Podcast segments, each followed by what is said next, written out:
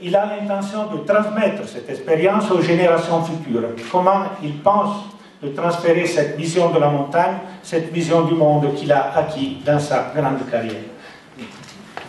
Prima di tutto buon pomeriggio a tutti, gentile signora Sindaca e signore e signori, sono contento di trovarmi qui ai piedi del Monte Bianco e su questa domanda è abbastanza facile eh, rispondere.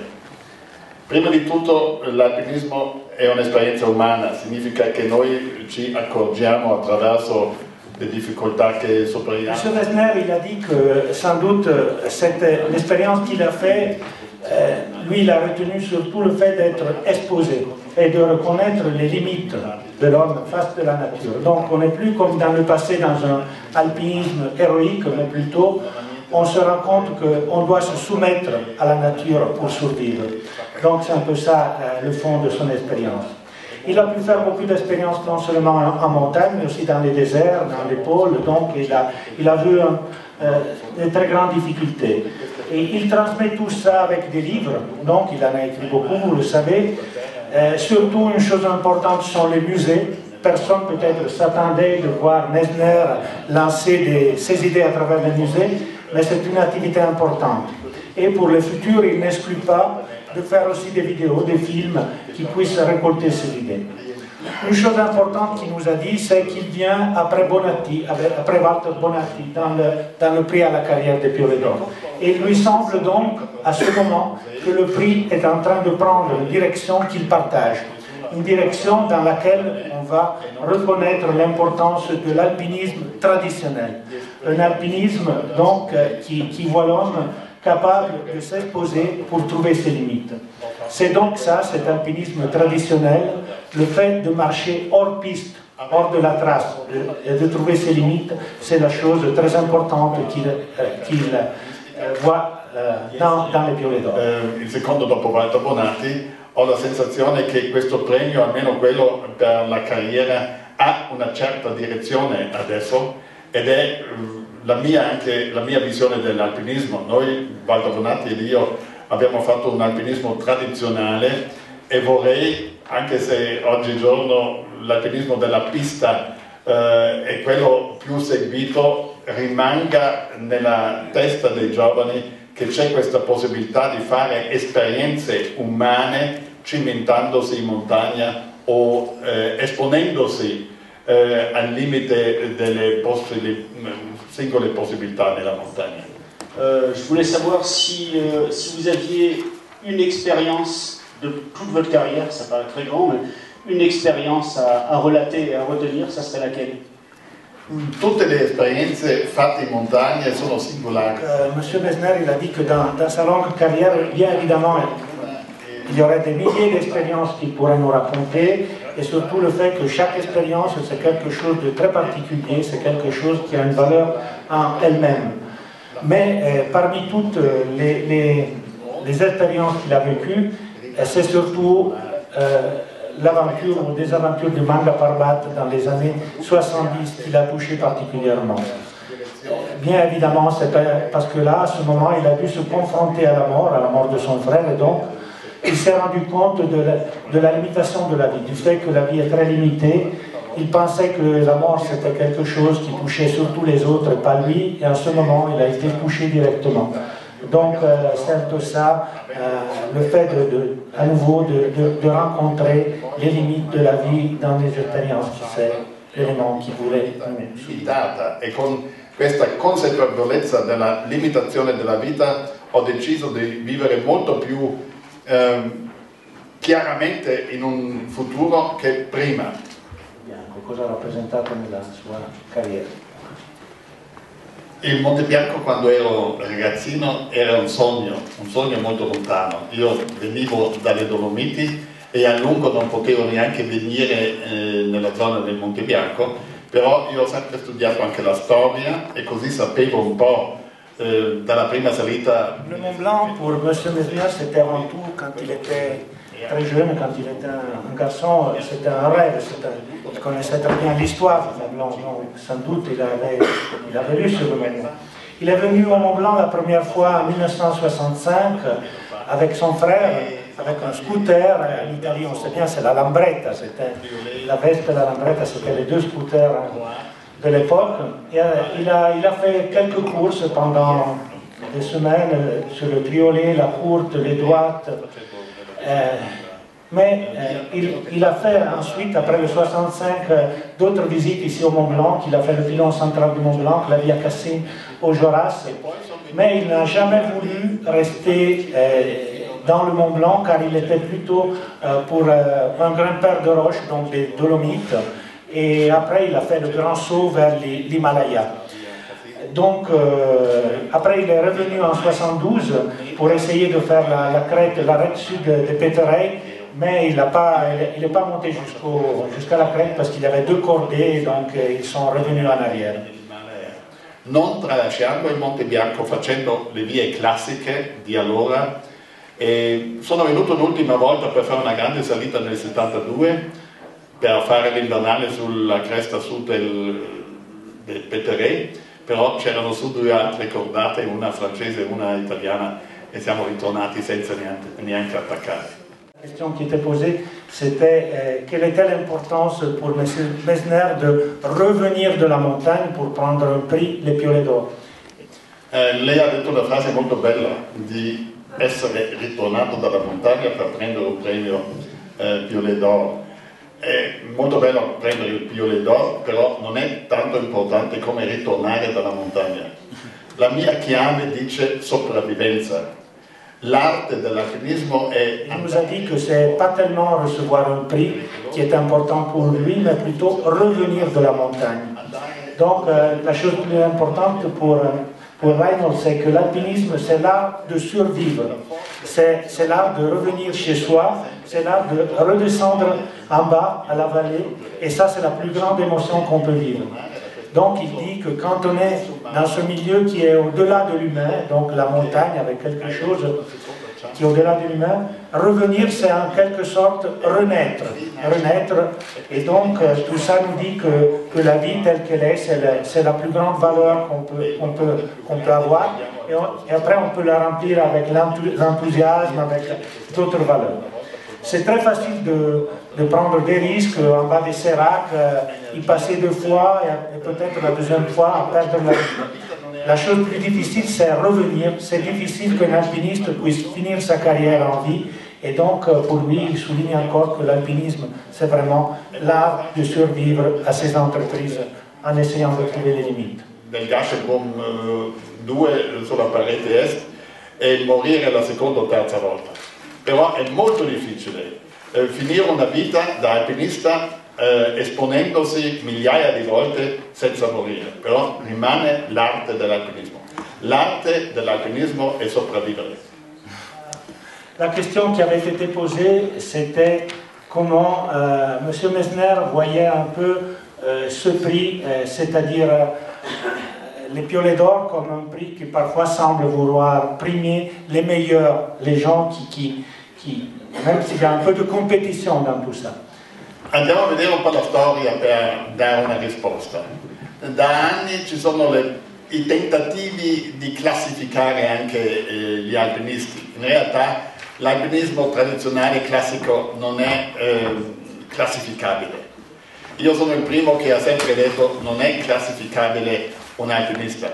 I russi hanno già fatto queste gare in alta montagna 40 anni fa e hanno anche scelto abbastanza bene, avevano delle gare molto severe. Poi con eh, le gare sulla roccia, che poi sono entrate nell'indoor, ricordiamo la prima gara era a Bardonecchia, poi a Trento, nel, Trento a, a Garda, eh, queste gare diventavano una cosa quasi puramente sportiva. Nell'indoor, nella, nella palestra, sul ghiaccio o anche eh, sulla roccia, puoi fare delle gare perché prepara una pista, chi arriva più in alto ha vinto. Queste gare saranno fra poco eh, discipline olimpiche. Eh, non c'è dubbio, prima o poi riescono a mettere queste gare anche ehm, nel, nelle discipline per fare le gare olimpiche. Eh, nel grande alpinismo eh, sono state tentate gare o classificazione di gare non è non puoi mandare... Donc il a dit qu'il n'est pas d'accord sur le fait de classifier, de classifier les alpinistes. Euh, Ce n'est pas possible de classifier les alpinistes. Il nous a raconté que déjà les Russes, euh, il y a 40 ans, ils avaient essayé de faire ça avec des courses très sévères pour euh, voir justement s'il y avait euh, des gens qui étaient meilleurs des autres. Il nous a dit que maintenant, à Bardonnec, euh, autour du lac de Garde, il y, a, il y a aussi des compétitions indoor. Peut-être on arrivera à en faire des, disciplines olympiques. Mais tout ça, ce n'est pas ce qu'on veut. Il n'y a pas l'intérêt d'être les premiers, peut-être mourir dans une course pour être les premiers. Euh, Lui aussi, il avait fait une tentative de, de primer des courses les meilleures avec le Leone delle. Je ne le traduis pas, c'est Leone delle Nevi, c'est un prix dans les années 80, 80, 90, 91. Et lui, il avait primé un alpiniste qui avait fait des, un bon c'était Gézin de la Slovénie, avec euh, la- l'ascension au Janou. Euh, Après, dans la deuxième édition, avec la deuxième édition, tout ça s'est terminé parce qu'il s'est rendu compte que parfois il y avait quelque chose qui était un peu malin, qui n'était pas totalement correct et juste. Donc il a stoppé euh, le fait de primer quelque chose. Il a regardé de très près le piolet d'or dès le commencement. Parfois il était d'accord, parfois il n'était pas d'accord, mais il n'est pas rentré dans le mérite parce qu'il n'a jamais été dans, dans le jury. Il reconnaît quand même qu'il y a des alpinistes importants comme Pressel, comme Steve House, qui sont vraiment des, chefs qui font du bien sur un alpinisme qu'ils partagent. Alpinisme traditionnel, donc euh, un alpinisme aussi aventure. Et c'est pour ça que je l'ai remercié parce qu'il a dit merci à Chamonix, à Courmayeur, au maire qui, qui ont gardé dans ces petites communes euh, euh, cette nouvelle dimension de la de Piolet d'Or carrière, qui n'est pas nouvelle, mais c'est plutôt, Reinhold nous a dit, un Oscar de l'alpinisme.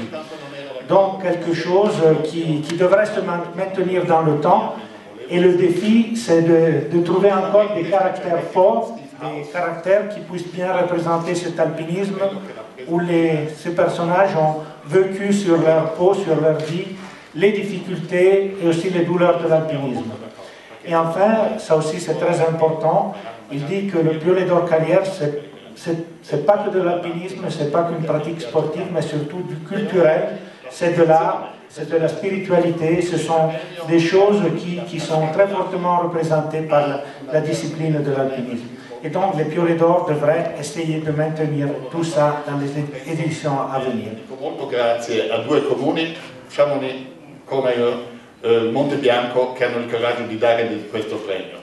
L'anno scorso con la decisione di dare un premio Piolet d'Or alla carriera alpinistica, dandolo a Walter Bonatti, hanno chiaramente fatto nascere eh, una specie di,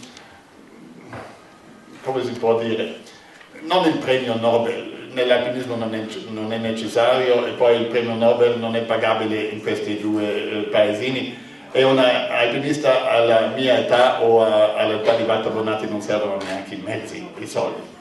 È una specie di Oscar dell'alpinismo.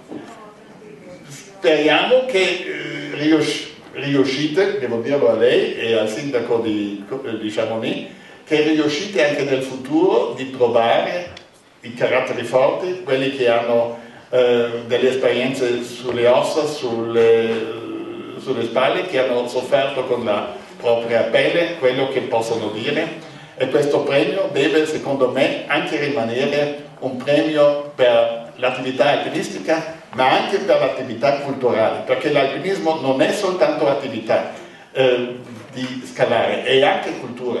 C'è una grande storia dietro, c'è una grande letteratura, c'è arte dietro e noi abbiamo la responsabilità di portare avanti sia eh, la, la tradizione dell'alpinismo, la storia, l'arte, la discussione. E spero che rimanga in, questo, in- rimanga in questi due paesini, sono due paesini in realtà, eh, attorno al Monte Bianco, il tavolo dove le idee sono cambiate e dove l'alpinismo eh, ha una specie di direttivo che lo dà una direzione non dico giusta, perché nessuno di noi sa che cosa è giusto e che cosa è non giusto, però una, una uh, direzione che rispetta anche la parte culturale, il passato. Donc euh, la question qui, qui, a été posée par, euh, à, à, M. Mesner, c'est justement qu'est-ce qu'il pensait du fait qu'en euh, montagne, il y, a, il, y a, il y, a, deux situations quand il y a euh, un grand professionnel de la montagne, un grand alpiniste qui, qui, qui décède, c'est une, une tragédie. Par contre, quand il y a les, les, touristes, les gens qui suivent les traces, donc là, c'est pas une tragédie, c'est plutôt le scandale. Donc une différence entre, entre les, deux phénomènes qui, qui, arrivent à la montagne. Et on a rappelé que, qu'il y a ce problème que c'est en Italie, le Parlement italien est en train de réfléchir sur une loi ad hoc justement pour réglementer euh, cet aspect-là, ces questions justement euh, des, des, tragédies qui touchent la montagne. Donc la, la, la réponse de Reynolds, c'est que Prima di tutto dobbiamo capire che l'eroismo per fortuna non c'è più. L'eroismo aveva da fare con gli anni 30, 20-30 in Italia e in Germania che erano legato anche ai fascismi e oggi un alpinista che muore in montagna non viene più considerato eroe ed è bene così. E dobbiamo dividere chiaramente fra alpinismo e turismo. Dove c'è turismo sulla pista. En montagne, il n'y a plus d'héros. Donc, après les années 30, où il y avait le fascisme, où peut-être l'alpinisme était une pratique héroïque, maintenant, il n'y a plus, il y a plus d'héros. Et, mais il y a une grande différence entre l'alpinisme et le tourisme. Ceux qui suivent les traces, qui suivent les pistes, sont des touristes. Par contre, l'alpiniste est quelqu'un qui va au-delà, où il n'y a plus d'infrastructures, où toutes les responsabilités tombent sur lui-même. Donc ça c'est un aspect important, dire que justement, ceux qui, quand il n'y a pas d'infrastructure, toute la responsabilité revient sur les épaules de qui a fait le choix d'aller au-delà. Et il va même à dire que on devrait laisser la responsabilité à chacun de se suicider là où il veut aller. Donc, euh, notre parallèle, c'est que dans beaucoup de cas, il y a des attitudes comme si on était des lemmigs. Hein. Vous connaissez les animaux qui suivent surtout les traces, qui suivent la piste, sans réfléchir si la piste est bonne ou non. Donc, la, piste peut nous amener, sur des chemins qui ne sont pas sûrs. On peut passer sous un sérac, on a de la chance, il ne tombe pas mais c'est de la chance. On passe avec une corde fixe et on ne s'assure pas qu'elle est bonne. Donc là, c'est une attitude qui, est une attitude de, de touristique. L'alpiniste, par contre, devrait s'assurer tout seul d'être capable à sauvegarder sa vie à celle de ses, de ses compagnons de montagne. En principe, Reynolds dit que le 99% de, des, des accidents qui arrivent en montagne ne sont pas des alpinistes, mais c'est plutôt des touristes. Et euh, donc, euh, il faut prendre conscience de ça. Il nous dit que quand on fait le choix, par exemple, de monter, de, gravir la, paroi nord de l'Aiger, voilà, on entre dans une dimension archaïque. Là, c'est la montagne qui, décide. Et si une pierre nous tombe sur la tête, il n'y a pas la possibilité d'avoir une deuxième chance. C'est la décision. Et là, c'est à nous, où on est, où on est des inconscients, où euh, vraiment on est des suicides. Donc euh, tout ça, si on accepte ça, cette euh, fatalité de la montagne, vraiment, on n'a pas compris jusqu'au fond l'esprit de l'alpinisme. Vorrei soltanto aggiungere una frase. Non ho niente contro il turismo. Non vorrei neanche dire che l'alpinismo sta oltre il turismo. Sono due attività diverse e tutte e due hanno loro, la loro ragione per esistere, però non bisogna mescolare le due cose, neanche eh, se si discute di queste, queste dimensioni in Parlamento. Oui, il veut préciser qu'on est sans doute, et ça il faut le, le, redire, pas contre le tourisme comme activité, mais il ne faut pas faire de confusion entre tourisme et alpinisme. Surtout quand on fait des grands débats dans des lieux où il faut prendre des décisions juridiques. Donc bien évidemment, on n'est pas contre le tourisme, c'est tout à fait une pratique qu'on euh, qu ne veut pas contraster, mais il faut éviter les confusions. di chi oggi muore in montagna non è alpinista ma turista. Ed è così, e sul turismo il, il, Parlamento italiano dovrà decidere e faranno una decisione, però lasciamo a parte eh, la wilderness dove ognuno è eh, responsabile per se stesso. Noi andiamo, se facciamo alpinismo, in un mondo arcaico e viviamo la pura anarchia. Sulla parete nord dell'Agra nessuno mi dice dove andare, come andare, quando andare, con chi andare, con casco o non casco, però se il sasso cade e mi va in testa, la montagna ha detto la sentenza ed è finita e non si può neanche fare una seconda, eh, come si dice, un appello, non c'è la possibilità dell'appello. E gli errori in montagna, nella, nella wilderness, adesso parlo di montagna selvaggia, gli errori in montagna fa puramente, esclusivamente l'uomo. La natura non può fare errori. La montagna non è maligna, la montagna non manda le valanghe. Le valanghe cadono perché c'è la gravità. E se sono tanto stupido a non accettare che la valanga cade, allora sono uno che fa suicidio o sono stupido. E sono stato chiaro? Alors la, la question qui, est, qui, a été posée, c'est que hier soir dans cette salle, il y a eu une belle soirée, une très belle soirée avec euh, des cordées de jeunes, des cordées de jeunes euh, suisses, italiens, des espagnols. Euh, il y avait aussi un père, un fils, des frères surtout qui, qui font des cordées ensemble en montagne. Voilà, et on a demandé à M. Messner qu'est-ce qu'ils en pensent du sens de la cordée en montagne. Io non vorrei idealizzare la cordata, perché specialmente nel, nel cerchio del, del, mondo tedesco negli anni 30 la cordata è stata sovraidealizzata. Generalmente ancora nei sistemi fascisti, nel sistema, nei sistemi fascisti l'alpinismo è stato sfruttato per lanciare certe idee, Et lui, il nous dit qu'il ne faut pas trop idéaliser la, la, tout ça a été fait dans les années 30, surtout dans le milieu alémanique. On a surexploité, suridéalisé cette, cette vision de. C'était aussi les fascismes, les stalinismes.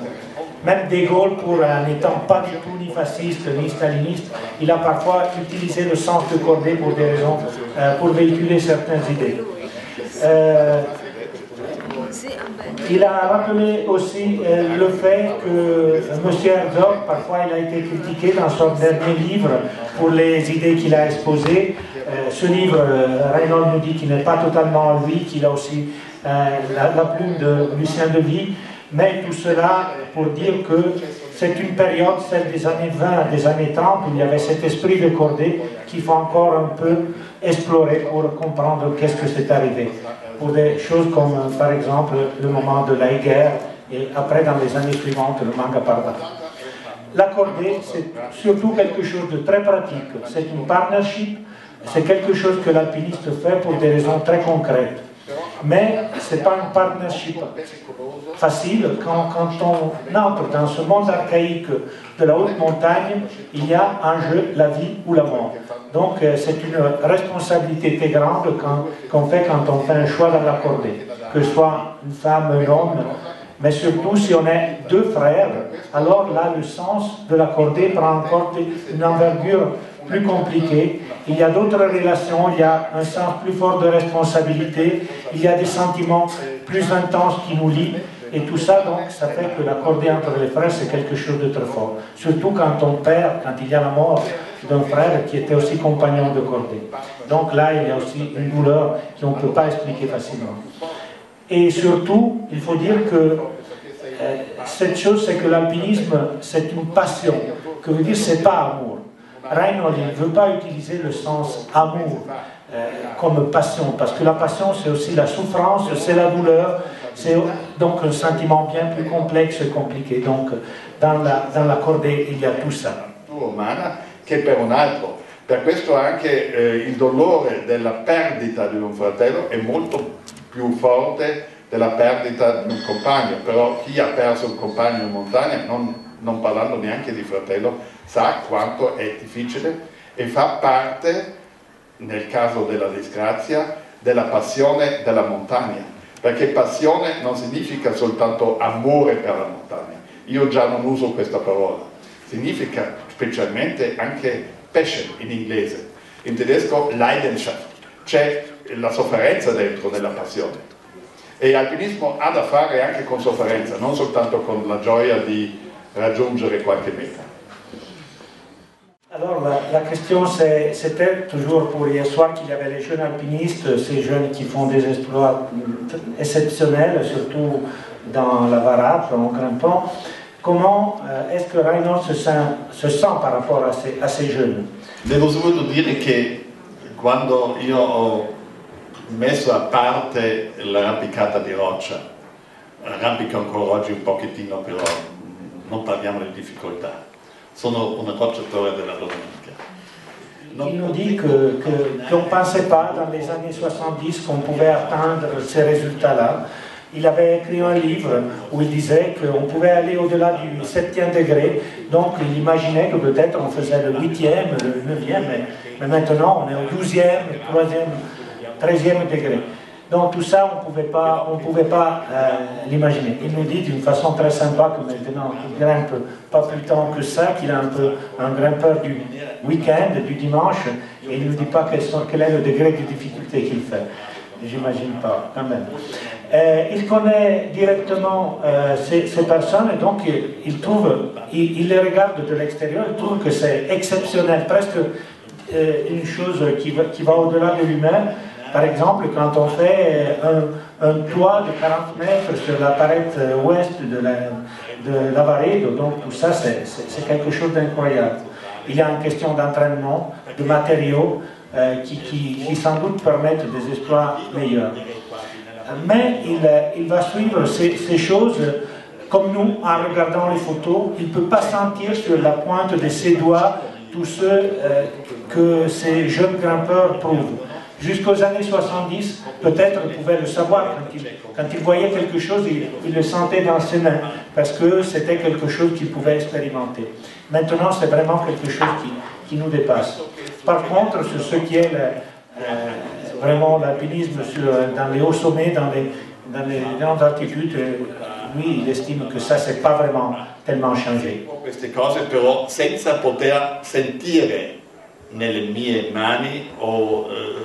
Eh, nel mio equilibrio come succede, vedendo, vedendo le fotografie come tutti gli altri. Fino direi metà degli anni 70 potevo sentire sulle dita dei piedi se un altro mi raccontava ho fatto questa via o un'altra via, adesso non più.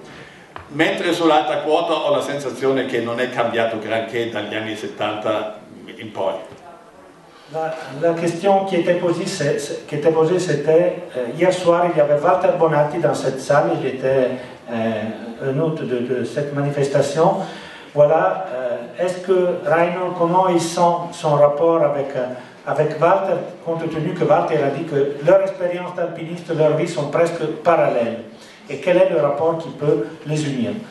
Le nostre vite sono forse non parallele ma spostate, ma la direzione è la stessa.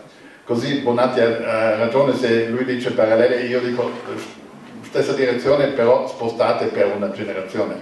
Lui è pratiquement la génération prima di me. Rainer nous dit que c'est pas vraiment parallèle, c'est plutôt un peu décalé dans le temps parce qu'il est d'une génération plus jeune.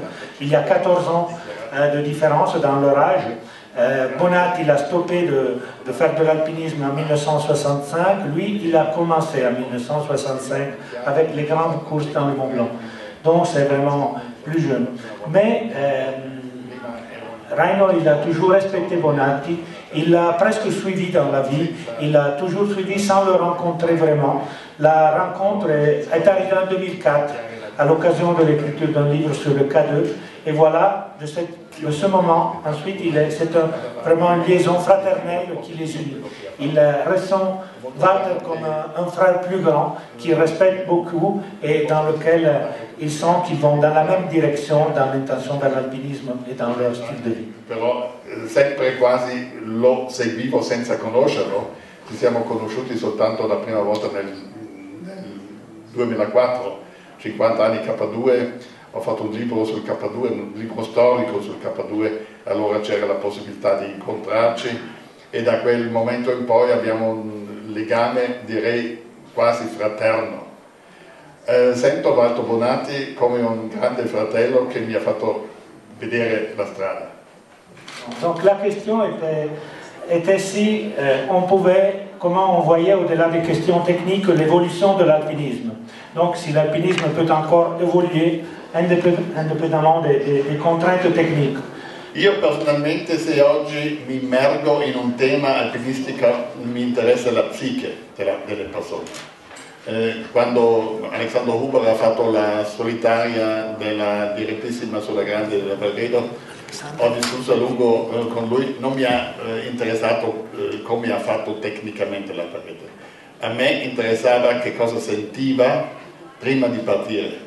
Ho parlato a lungo con Hans-Jörg Auer sui, sugli stessi problemi. A me interessa la psiche, che cosa succede dentro di noi, non come uno prende questo appiglio o quanti chiodi mette euh, sur la corde quando passa Donc la de, de M. Mesner, elle, elle, elle, essaie de tracer un peu l'histoire de, euh, de comment s'est modifié l'alpinisme dès son départ. Donc euh, il, nous, il, nous, résume parce qu'au départ c'était, c'était l'alpinisme euh, de la conquête, donc euh, c'était, justement la première phase 1786 jusqu'à 1870, euh, en partant de la conquête du Mont Blanc, c'est l'alpinisme de la conquête. Si on oublie l'alpinisme qui était bien plus ancien des montagnes sacrées, quand on prenait euh, la pente pour aller dans des montagnes sacrées. Après, dans les années 50, il y a l'alpinisme des difficultés. On essayait de chercher la difficulté en montagne et c'est Mamery qui était le représentant le meilleur de cette phase de l'alpinisme. Et euh, finalement, après, euh, on, vient euh, à l'alpinisme où il y a, on va renoncer. C'est l'alpinisme où on essaye de renoncer à quelque chose, à l'oxygène. Voilà, c'est l'alpinisme de, de Reinhold, c'est la période dans laquelle il a commencé à faire l'alpinisme. C'est cette grande phase. Et lui, il est arrivé jusqu'à renoncer à son compagnon de cordée, comme extrême renonce dans la pratique de l'alpinisme. Maintenant, on est dans la phase de l'alpinisme de la piste, de la trace, comme on dit avant. Même si on fait de, un 11e degré, c'est un peu du tourisme. Et seuls les gens qui vont au-delà sont des gens qui font de l'alpinisme comme c'est ceux des Piolets d'Or. Voilà, après il nous a rencontré euh, différents exemples de, difficultés et il a dit qu'on on pourrait encore faire évoluer l'alpinisme dans un autre sens, c'est celui de dire on cherche plus de difficultés et plus d'exposition.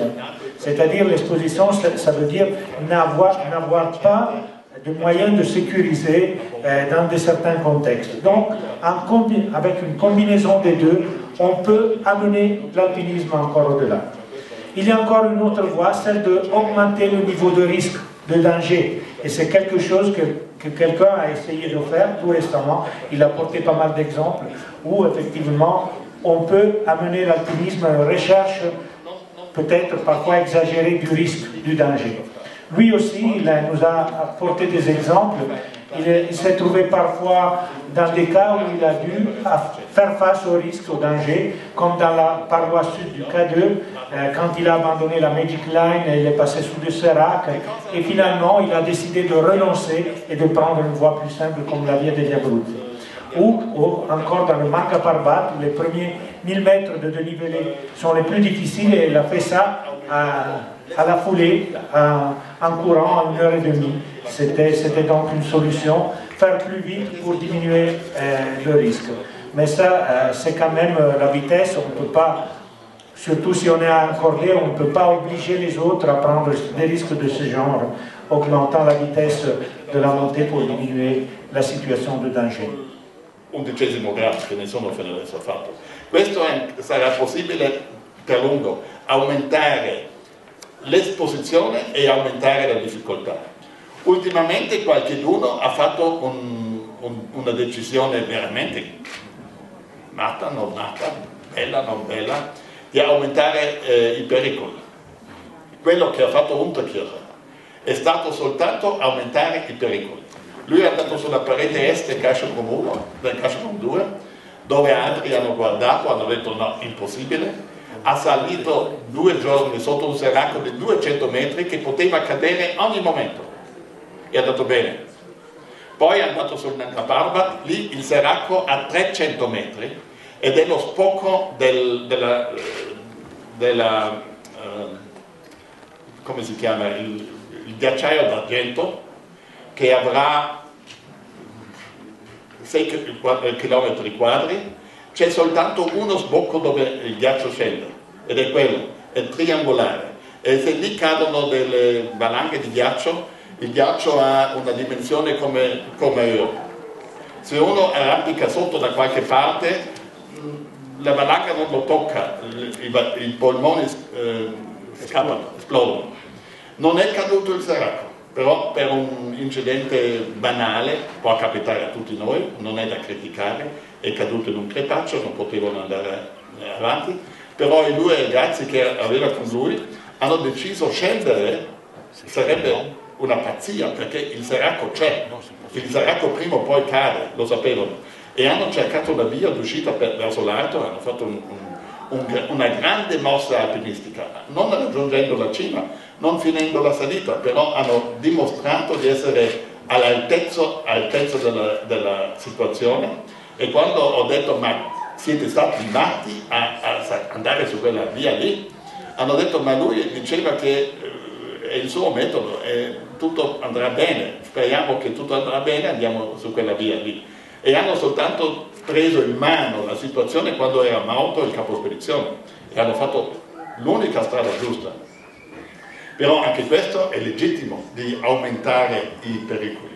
Però se uno aumenta i pericoli è meglio che fa soltanto una salita nella vita, non due e non tre non, non critico queste cose, però l'esempio è chiaro, lui sapeva, lì c'è uno sbocco, lì c'è la possibilità di aumentare qualche cosa per andare avanti, per aumentare qualche cosa nel, nelle difficoltà o nei pericoli.